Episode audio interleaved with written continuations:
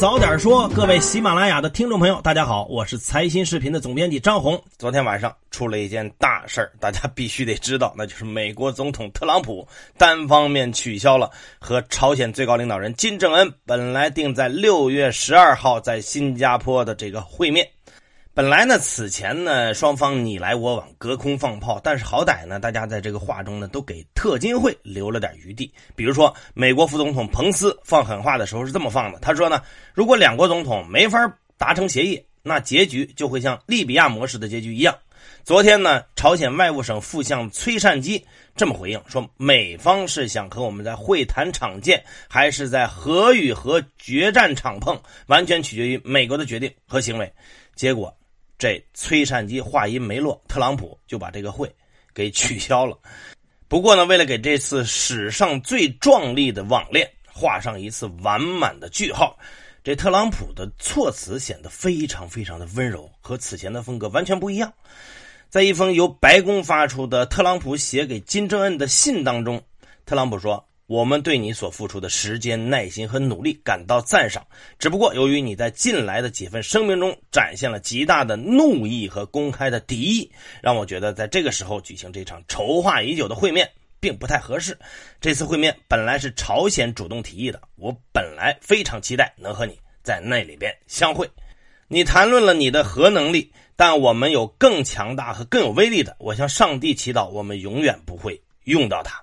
在信的最后呢，特朗普还说：“如果你改变了你关于这场最重要的高峰会的决定，请别犹豫，给我写信或者打电话。这个世界，尤其是朝鲜，丧失了一次拥有长期和平和繁荣的机会。错失这个机会，是历史上的一个悲哀时刻。”哇，写的像情书一样。不知道为什么特朗普写信变得这么既沉稳又深情。如果要按照发推特的那个风格。大家猜都能猜得到，应该是这样：就金特恩感叹号，不知道你自己的核能力有什么好说的？感叹号，显然，感叹号，我们有更棒的，我们更厉害！感叹号，咔咔咔。不过，在北京时间凌晨的电话会议上，白宫高级官员呢确认了，说这封信啊，每一个词儿都是特朗普亲自口述的。电话会议上呢，还解释了为什么特朗普会做出这个决定，其中一个重要的原因就是，针对特金会，其实白宫呢已经派出了先遣团队来到新加坡了，但是他们等啊等啊，这朝鲜方面一直没有出现，他们被放了鸽子。估计呢，这个半夜里边，金正恩委员长看到这封信，大概率是会仰声长叹，大喊一声：“拆早了！” 因为昨天下午啊，朝鲜邀请了中国、俄罗斯、美国、英国、韩国这五个国家的记者，来到了接近中朝边境的丰西里核试验场，进行了多条坑道的爆破，然后把相关的设施呢都给拆了，正式宣布废弃了这座核试验场。当天呢，朝鲜官员还介绍说，后续朝鲜还将按计划拆除核试验场地面上所有观察设施、研究机构和建筑物，撤离当地的警卫和研究人员，并将试验场周围的区域完全关闭。要知道呢，朝鲜自2006年以来，一共进行过六次的这个核试验，全都是在这座被群山围绕的丰西里核试验场完成的，可以算是朝鲜拥核之路的奠基了。不过呢，也有人质疑这个行为只是朝鲜方面的一次面子工程。一呢，是因为丰西里核试验场已经非常老旧了，加上呢受多次核试验引发的这个陷落地震影响，存在崩塌的风险。其实呢，已经不再适合进行核试验了。二呢，是 CNN 报道里边提到，现场似乎并没有外国核领域的专家或者是原子能机构人员受邀观看和见证。但现在呢，这事儿呢，是不是面子工程已经没那么重要了？说完了朝鲜呢，再来看看韩国。韩国这边呢，也是风中凌乱。韩国总统文在寅呢，得到消息以后，召集了一大堆青瓦台的高层来商量对策，然后呢，公开表态说，对于朝美会谈无法如期举行，表示惊讶和遗憾。半岛的和平进程和永久性的和平是无法放弃也无法推迟的历史性任务。相信为了解决问题而努力至今的各方的真心将不会因此而变化。这边呢，中方还暂时没有评论。不过，外长王毅呢，昨天在美国会见记者的时候说到这个问题。当时王毅说：“如果想抓住和平，现在就是机会；如果想创造历史，现在就是机会。如今的机会只不过暂时没了。但是我相信啊。”下一个反转可能就在不远的前方，也相信呢，咱们丹东的限购努力不会因此白白作废。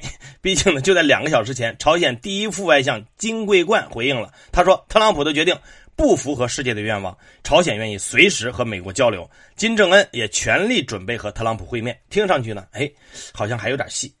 朝美的一切后续新闻和分析呢，也欢迎大家呢到财新网来看一看。我们的驻美记者张琪就蹲守在最前方，有什么风吹草动，立刻就能抓住发回来给大家看。不过呢，受到特金会取消的影响呢，避险资产随之大涨起来，这是很正常的。相应的，美国的三大股指集体下挫，而夹在这其中。跌上加跌的，还有我们熟悉的趣电。趣电从上市的二十四块美元的这个股价，到现在只有九美元上下在浮动啊，基本上已经暴跌了超过六成。趣电呢前几天发布了第一季度的财报，净利润相比去年第四季度跌去了百分之四十一点五。此前呢，在回应现金贷问题的时候捅了娄子的这个罗敏，那今年呢曾经说汽车分期会是趣电的下一个千亿级的生意。不过，如今再数一数呢，趣店整体的市值只勉强守住了三十亿美元。趣店的麻烦呢，可能还没完。除了罗敏本人以外，其他大股东呢都在拼命减持。到三月底的时候，第二、三、四大股东分别减持了百万多股。而就在前几天，曹毅还向趣店董事会提交了辞呈，先卖再跑，只留下一个千亿的这个梦想啊。陷入舆论麻烦的公司呢，还有腾讯。最近，腾讯呢兴趣内容基金花了三千万投资了一个公号，这公号叫什么呢？叫差评。不过，这个差评的自己的这个风评呢，哎，真的还全是差评。这消息出来以后呢，立刻就有一堆媒体人站出来质疑腾讯的节操，骂他说：“这么一个天天靠洗稿标原创的玩意儿，腾讯居然还投，简直是三观不正。”什么叫洗稿呢？所谓洗稿啊，就是所有搞原创媒体人最深恶痛绝的一种抄袭的方式。这个地方摘点，那个地方摘点，然后呢，把你的语序调个个，词儿改一下，措辞换一换，然后这文章呢，它标上原创，嘿，就成老子的了。在质疑声的这个声浪大了以后呢，腾讯这次呢算是及时出来回应，发了一篇公告，说将重新启动尽职调查程序，如果和腾讯保护知识产权的原则不符，会协商退股。这事儿的结局呢，目前看呢还算乐观，但问题在于投不投三千万，这是一回事关键是这类抄袭者一直以来抄的挺欢，别人只能干骂，没人管得了，这就是另外一回事下面呢，再来说一说刚刚经历完不爱国式投票的这个风波的联想啊。昨天呢，联想公布了二零一七年度的全年业绩，整体上呢，全年实现了四百五十多亿美元的收入，同比呢增长了百分之五。不过手机业务仍然是那个扶不起来的阿斗。二零一七年里边，联想全球智能手机销量同比下跌了百分之七。其中呢，因为中国市场开始下滑，加上制造商的这个数量众多，公司呢已经大幅缩减经营规模。这个月的早些时候呢，联想已经把个人电脑和智能设备业务集团和移动业务集团合并，成立了全新的智能设备业务集团。于是，联想移动业务的负责人就这样又一次换了。其实过去几年换来换去，已经换了好几波了。但谁也 熬不出头。联想集团 CEO 杨元庆呢，这次表示将在2018年削减移动业务总费用成本，降低百分之三十。方式呢，包括裁员，把手机产品组合从十五个缩减到九个等等。但是在智能物联网时代，联想还是希望保持在通信设备端的开发能力。联想手机真的就不行吗？反正杨元庆是这么说的：说我们承认我们前面做的不太好，但远远没有到放弃的地步，而且这个业务战略意义重大。在进入串串烧之前呢，说一个有趣的新闻啊。即使你没看过，也应该听说过一本书。这本书叫《明朝那些事儿》。早在2006年前后呢，这本书的网上点击就超过了百万。到了2009年的时候，连载完毕。截至2014年，《明朝那些事儿》累计销量超过了千万册，成为中国图书销售的奇迹。而这书的作者十月啊，这个名字大家不熟啊，就是当年明月，这大家熟啊。他本人也因此获得了四千一百万元的版税。如果你拿到这四千一百万，你会干什么？当投资大佬，炒比特币，环游世界，尽享人生？嘿，反正十月没干这些，当处长去了。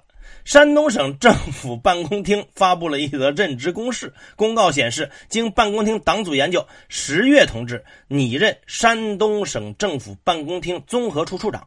咱不能说当处长不好啊。不过呢，大多数人可能放到那个位置上都不会做同样的选择。不知道当了处长以后的当年明月还有没有时间再出新的作品。好了，接下来进入我们的资讯串串烧。先看宏观方面，习近平会晤默克尔，表示中德要做超越意识形态差异的合作者。默克尔表示呢，德中关系呢已经进入新时代，德国愿意抓住中国深化开放带来的新机遇，扩大德中贸易投资合作。这已经是默克尔第十一次访华了。李克强同默克尔会谈。盼中德保持双向开放。李克强表示呢，欢迎德国企业呢继续分享中国市场的开放红利，也希望呢德方同中方保持双向的开放，为中国企业去德国赴欧投资兴业创造公平开放的环境和稳定的制度框架。在此之前呢，德国政府正在讨论一项限制投资的议案，可能会收紧中国在德国的投资审查。刘鹤与欧委会副主席卡泰宁通话，称要发挥好中欧经贸高层对话的重要平台作用，不断深化双边经贸领域务实合作。香港金管局副总裁李达志表示，港汇会维持在七点七五到七点八五水平。六月中旬呢，美联储将议息，市场普遍预期呢很可能会加息。今天呢，人事的消息有点多。甘肃原副省长于海燕受审，十八年间敛财六千五百万，于海燕当庭认罪。兰州市委原副秘书长金进哲被公诉。这金进哲是谁呢？就是刚才提到的这个大老虎于海燕的秘书，他可能是最高调的秘书。金进哲呢，以二号首长自居，印了一本。八零后干部学习金秘书长讲话精神心得体会，要求年轻干部呢学习自己的讲话。纪委呢对他的违纪案件定性里边有一条叫严重破坏兰州市政治生态。当然呢，破坏政治生态肯定不是他一个人能做得到的。官方通报听官被双开首现忏悔录内容，这次呢被双开的呢是浙江原财政厅厅长钱巨岩。他反思说，平时呢只知道自己是厅长，很少意识到自己首先是党组书记，认为干好业务工作就是最大的党务。省财政厅厅长的特殊地位使自己骄傲自满，情绪滋长，自我意识膨胀。接下来这个也膨胀了，衡阳贪官司机贪污购车款十一万被问罪。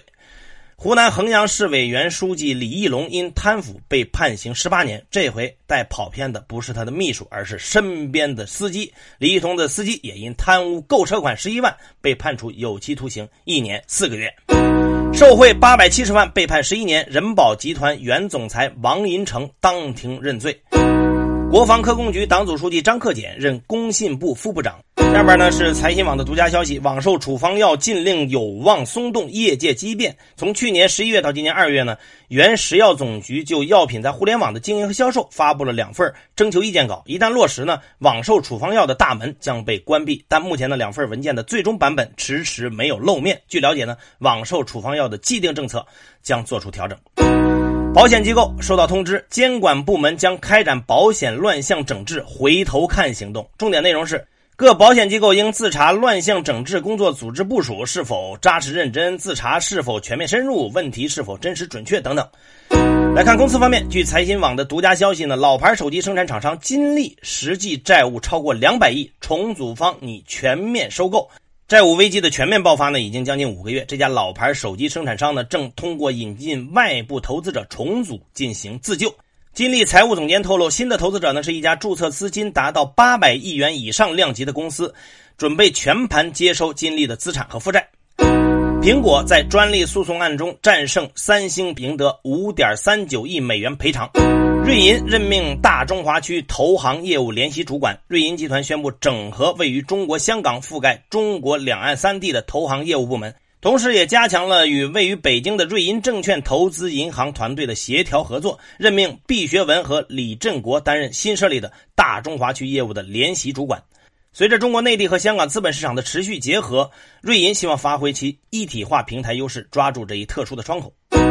中国成仅次于美国的全球第二大智能音箱市场，第一季度出货一百八十万台。中国市场出货前两名是阿里和小米，谷歌的 Google Home 系列音箱反超亚马逊的 Echo，全球出货量第一。上交所公布两只退市股名单以后，深交所昨天召开了第一个。退市听证会，星号 ST 叹息股票准备终止上市。来看市场消息，银行资产配置迎大考。专家分析说，个人房贷利率仍然存在上调空间。多位专家和银行业人士表示，今年以来呢，银行负债端成本上升，推动资产端定价水涨船高。为了保持合理的息差水平。银行资金定价上调趋势仍将持续，尤其是个人住房按揭贷款，在银行贷款余额中比重较大，利率仍然有上调的空间。煤炭调控打出组合拳，月度现货价格出现松动。最近一周呢，行业主管部门从九个方面部署煤炭市场保供稳价工作。目前措施正处于密集出台和落地期。从市场反应看呢，年度的长期协议报价呢比例提高，月度的现货价格出现松动迹象。虽然呢物流环节仍然有大量的贸易煤沉淀，但贸易商出货意愿确实有所加强。部分券商暂停销售私募资金，中信证券等多家券商或明或暗的暂停销售私募产品。不仅包括权益类、债券类也在其中。目前看来呢，还没有发展到主流趋势。彭博社报道说，阿里健康成交额超汇丰买入狂潮，原因成谜。在过去一周的每一天，阿里健康都属于沪港通、深港通上最活跃的十只股票之一。新秀丽遭沽空，股价大跌一成后停牌。沽空机构发布了针对新秀丽的沽空报告，质疑公司粉饰账目，估值过高。药明康德继续涨势，股价连续十三个涨停，提示风险。药明康德市盈率和同行业上市公司相比比较高，目前的公司生产经营活动情况正常，不存在应披露而未披露的重大信息。国际消息。欧盟委员会副主席卡泰宁表示，美国对进口汽车启动“二三二”调查令人费解。卡泰宁说，如果美国单方面提高汽车关税，显然违反世贸规则。他表示，难以想象汽车进口会对国家安全造成威胁，很难理解。西非国家布基纳法索宣布与台湾断交，这是蔡英文上台以来第四个宣布和台湾断交的国家。最后是资本市场，特朗普呢发布了终止特金会的这个声明以后呢，美股市场全面下跌，道指下跌百分之零点三零，收。于两万四千八百一十一点七六点，所谓乱世买金，那金价呢就涨破了一千三百美元。